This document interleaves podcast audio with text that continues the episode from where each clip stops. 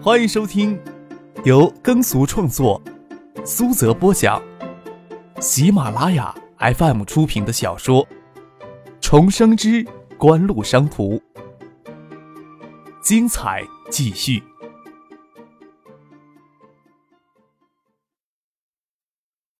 第一百四十八集。撇开张克的关系不提，邵志刚、吴天宝。盛清跟张之飞的关系也不一般，杨军跟在张之飞身边做事近三个月了，跟他们接触过好几次，加上这次乔千燕在吴天宝的酒店里办，邵志刚、盛清便随了礼。邵志刚、盛清在海州市里算是有头有脸的人，不提背后的勾搭。邵志刚明面上是锦湖的董事，世纪餐饮的总经理，世纪地产的总经理，是在沙田拿地的人物，虽然规模离景城集团还差了一大截儿。但是赵景荣也不是随随便便哪个市直局的领导就能讨到面子的，更何况锦湖的背景要比景城深厚多了。其实邵志刚的众多头衔中，锦湖董事最能镇得住人。谁知道他跟省长徐学平有没有关系？不然怎么可能在锦湖占股呢？盛兴作为海州市最大的娱乐场老板，仅凭这一条就有足够的分量了。劳动局的领导搞不懂梁国兴刚到海州来。怎么会有这么多人物来捧他的场？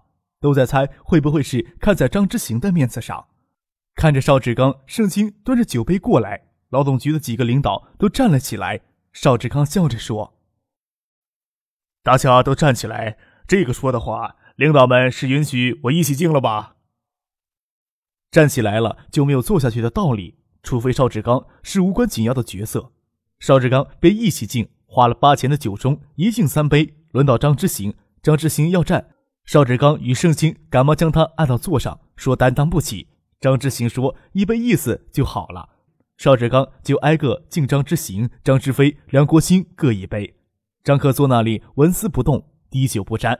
换成盛清也是这样。轮到吴天宝，他不便一起敬，分开敬，压力又太大，八两白酒一下子灌进肚，神仙也要腿软了。张之飞让他三杯敬这一桌，就这样过去。本来就是酒酣耳热，邵志刚、盛兴一来突击，酒量差不多都到了底了，没有人再缠着要喝酒。这里是盛清、邵志刚的地面，万一让他们找来两个狠人，岂不是大家都要喝翻了再回家？悄悄宴中，陈岗桥的老青最先离开，劳动局的正副局长们、科室的头头脑脑逗留了一会儿，也相继离开了。张克让郑兴找个人开车送他爸妈回去。张之行嫌麻烦，他与妻子梁格珍坐车先走了。梁国兴有些醉酒，由妻子与女儿梁君如扶着坐车先走。吴天宝的酒店根冷悲惨，大家自然没有兴趣留在这里。到了盛兴，开了一间 VIP 室。夜里十一点，这是夜生活开始沸腾的时刻。加上今天又是周末，迪厅里的人爆满了。重金属质地的音乐让人热血沸腾。心脏快速跳动，就算待在 VIP 室里，也能感觉到四壁在隐隐的颤抖。感觉海州怎么样呀？梁军愣了愣，看着张克，抬头注视着他。他到海州来近三个月，跟张克见面的次数并不多，印象最深刻的还是孙俪告诉他的，说张克到红远遇见张毅，发了一通脾气，张之行立马将张毅赶回东社去了。也深深地感受到了小姑父家在海州那种无形却无之不在的影响力，已经远远超越一般正处级干部的范畴。后来才渐渐了解到去年夏天海州官场发生的重大变故。张志飞也曾找过他，跟他赤裸裸地说过：只要争气的话，日后的前途能有多大就有多大，不用担心有人会跳出来拖后腿；没有出息的话，只会像张姨一样给踢到一边去。张克问这句话。张之飞、邵志刚、盛清他们都将注意力移了过来，梁军都感到一点压力，说道：“还好吧，生活节奏比西部快多了，还能适应过来吧？能适应就好。”张克转头问小叔：“宏远还有小车没？还有辆桑塔纳，没有固定人开，那就给梁军开吧。他跟孙俪要有辆车的话，出去玩也方便。再说我爸那天死要面子的。”用车又不好意思让公司里派车，梁军有了车，我爸我妈肯定不会跟他客气的。梁军不会嫌差吧？张志飞笑了笑，海建留下来的车，六年的车龄，保养一下子还不错，不过给你车，你肩上的担子就要重许多。你小子可不要给我累趴下来呀！啊怎么会呢？梁军不晓得张克一提，张志飞就能答应下来，能有车开，自然不会拒绝了。他同龄人中能开到车的人有几个呢？那行，你明天去找司机班拿钥匙去。张志飞拍了拍他的肩膀说：“你跟孙俪出去扭扭屁股，不要跟我们这些暮气沉沉的人混在一起。”梁军与孙俪站起来，又不明白表弟张克怎么是一个暮气沉沉的人呀？看着表哥与他漂亮的女朋友出去，张克才放松身体，二郎腿高翘到沙发上，对小叔说：“合资公司有两辆小车进口的配额，小叔有没有兴趣换一辆好车呀？”张志飞摇摇头：“我经常进出工地，多好的车也给糟蹋了。再过俩月就是你十八岁的生日了。”你不给你自己留当生日礼物呀？这样吧，我让车管所的老邵将海州市最牛逼的车牌给留下来，就当我送你的生日礼物了。几个八呀？张可侧着头问。五个八的那个是赵景荣的皇冠，太俗气了。上山打老虎要不要？合资公司挂黑牌，但目前的号段还只能排到百位以上，挂海 H 一二三四五六，还要特别运作一下。这车牌蛮显眼的，张可很满意。就算自己不开这车，当成收藏也不错。点点头，得就这个吧，其他的话我就不敲诈你了啊。张志飞说道：“这牌子拿出来，十万、二十万都有人抢，你还想不满足呀？”那份登记名单值多少钱呀？张克笑了笑，凑过头来问邵志刚。你们怎么把我小叔也拉下水了呀？登记名单就是这次过来参加爱达电子经销商大会的经销商在海州市的登记联系名单。邵志刚笑着说：“可不关我们什么事儿啊，是他自己先心动的，要拿钱出来投，我们总不能拒绝他吧？”张克摇头苦笑：“盛清是最先牵头搞的盗版制碟，牵涉进来的人越来越多。”邵志刚、吴天宝、杜飞等等，现在连小叔都受不住暴力的诱惑，掺了一腿进去，他想袖手旁观都不可能了。张克无奈地说：“说说看吧，你们这些天都捣鼓了哪些鬼呀？都有哪些成绩？”邵志刚见张克终于开口问及此事，笑了笑。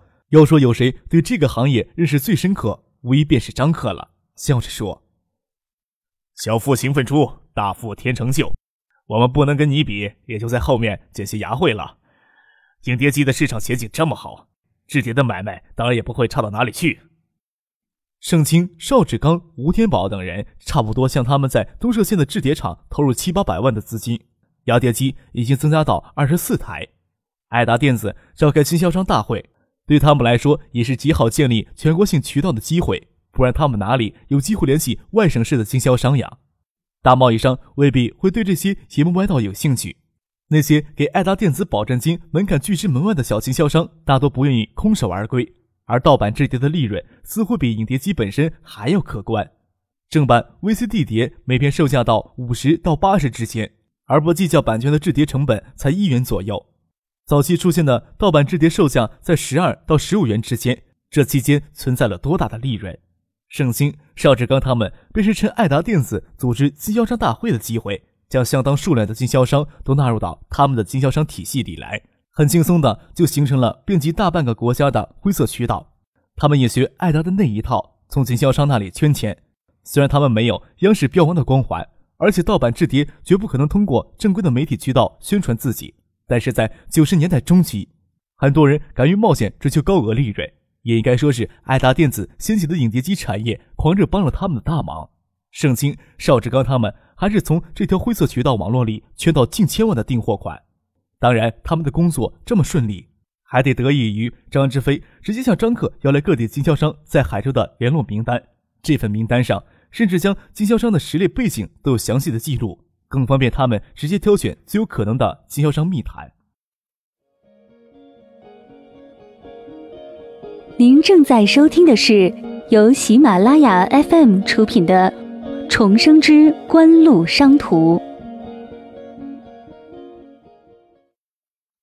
这一切当然都是在张可的默许之下进行的。说白了，盗版碟与影碟机是相互促进的产业。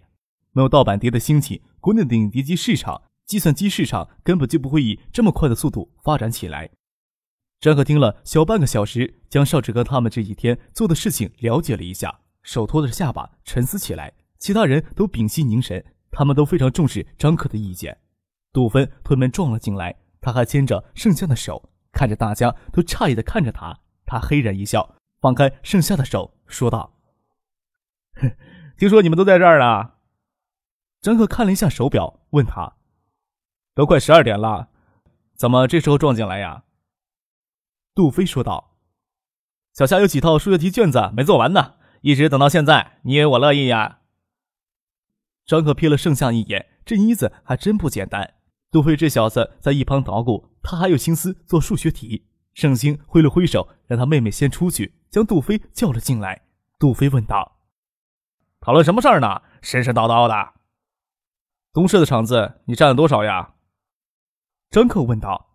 “我能占多少呀？跟着玩呗。”嘴里虽然这么说着，神色却一点都不轻浮，在盛清旁边坐了下来。问张可：“你怎么突然想起讨论这个事儿来了？”张可没回答杜飞。这件事情上，盛清、邵志刚还有小叔张之飞才是主体。对他们说：“你们的想法很不错，很轻松就能建立起渠道。但是的话，一年要生产出多少的数量光碟才能支撑这个庞大的渠道呀？”盛清看了邵志刚一眼，制碟厂是他牵头搞起来的，说道：“我们也知道。”仅靠现在的二十几台机器，撑不起这么大的网络。我们估算着，总要增加四五十台的机器，才能勉强解决问题的。张克摇了摇头，说道：“这个市场呀，比你们想象的还要庞大一些，差不多有上百亿的市场容量呀。准确的来说，十几年后，国内的盗版市场差不多规模有三百多亿。不仅仅是影碟机，计算机的普及，极大的扩容了盗版碟的市场。”张可没有详细的解释他的数据是怎么得来的。就算不解释，盛清、邵志刚他们不至于认为张克是在胡说八道。只是这个数字吓着他们了，他们没有想到会存在这么大的盗版碟市场，面面相觑，都不晓得怎么说才好。这么庞大的市场，你们打算从中分多少呀？又打算怎么去分呀？张克看着盛清、邵志刚，想说：“盗版制碟这事儿呀。”咱们有关部门都是睁一只眼闭一只眼，但是永远也不会坐视不理的。特别是盗版企业规模过大，可能会引起国际社会的直接关注，那时候就成了出头的园子了。事情过火的话，就会踏入危险的区域，到时候地方政府也是微不足道的。一个全国性的渠道网络不应该由一家盗版制碟企业控制，也不可能由一家盗版制碟企业控制的。盛兴、邵志刚他们都屏着呼吸。难道张克愿意对这件事情多说一些？都不想打断他的思路。张克说道：“所有的产业都基于一个产业链的问题，盗版制碟也存在一条完整的产业链，只是目前国内的盗版制碟才刚刚起步，产业分工不是非常明确，但是依然可以看出一些脉络。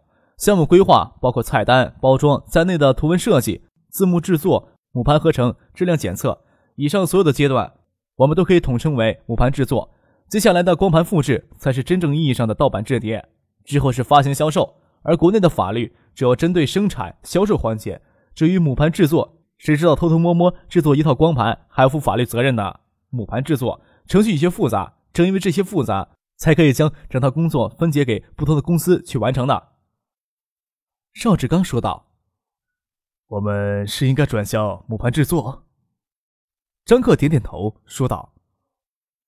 我想这些天你们一定会遇到直接想买机器压碟的人，而且人数一定不在少数。换成是我，宁可把机器转手卖给他们，机器转手可以赚一把。他们买的机器还需要原材料呢，还需要母盘才能真正的生产。我想，既然能支撑一个全国性的网络，那就需要一个产业集群。有可能的话，你们自己为什么不退到危险性最小的角落，赚最安全的钱呀？张克的话说的这么简洁明了，邵志刚直接问道。一千万的话，能做些什么呀？张克说道：“母盘制作可以分为六个步骤，其中素材收集、母盘合成、质量检测，只需要一家规模不大的公司就能完成了。工作量比较大的，比如素材的收集、语言翻译、字幕制作、图文设计等等。每一道工序都可以按照工作量的大小分给几家不同的工作室去完成。除了这些之外，还可以成立一家规模不算太小的光盘厂，一千万差不多够用了。盛清问道：“刚刚才对制碟懂一点儿，而且我们都是从深圳拿母盘的，听说母盘都是从香港传过来的。至于母盘如何制作，我们确实一点都不清楚呀。除了语文翻译、字幕制作、图文设计之外，其他的……”比如说母盘合成、母盘质量检测，技术都不算太难。但是爱达电子只会将技术卖给正规的影像制作公司。还有一点啊，跟你们说一下，一次不要从我公司挖走太多的人。张克看了看表，说道：“时间不早了，我明天还要起大早呢，就不陪你们在这儿玩了啊。”张克起身站了起来，不让小叔他们送他，他到迪厅门外直接打的回去了。正规的影像公司。在张克走后，吴天宝苦笑的说：“我们可能是正规的影像公司吗？至少在一切法律上都应该是合法的。”邵志刚说道：“既然大家都在这里，都说说看，我们下一步到底应该怎么办呢？”真会有这么大的市场？盛清对张克的判断还有些无法置信。所有怀疑他的人，最后都会目瞪口呆的。这次我决定相信他了。邵志刚说道：“张之飞说道，上百亿的市场还真是恐怖，就是随便拔下根毫毛来都能压死人了。全国性的销售网络可不是那么好维持的。看来我们的思路有些偏差了，扩大生产规模并不是什么好主意。关键是将那引起贪图高额利润、不容易满足的经销商参与到生产中来。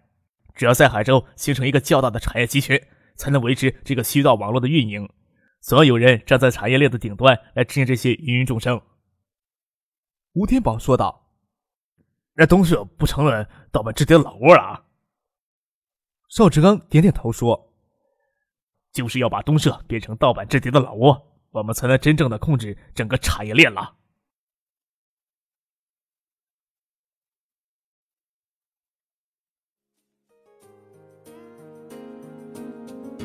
听众朋友。本集播讲完毕，感谢您的收听。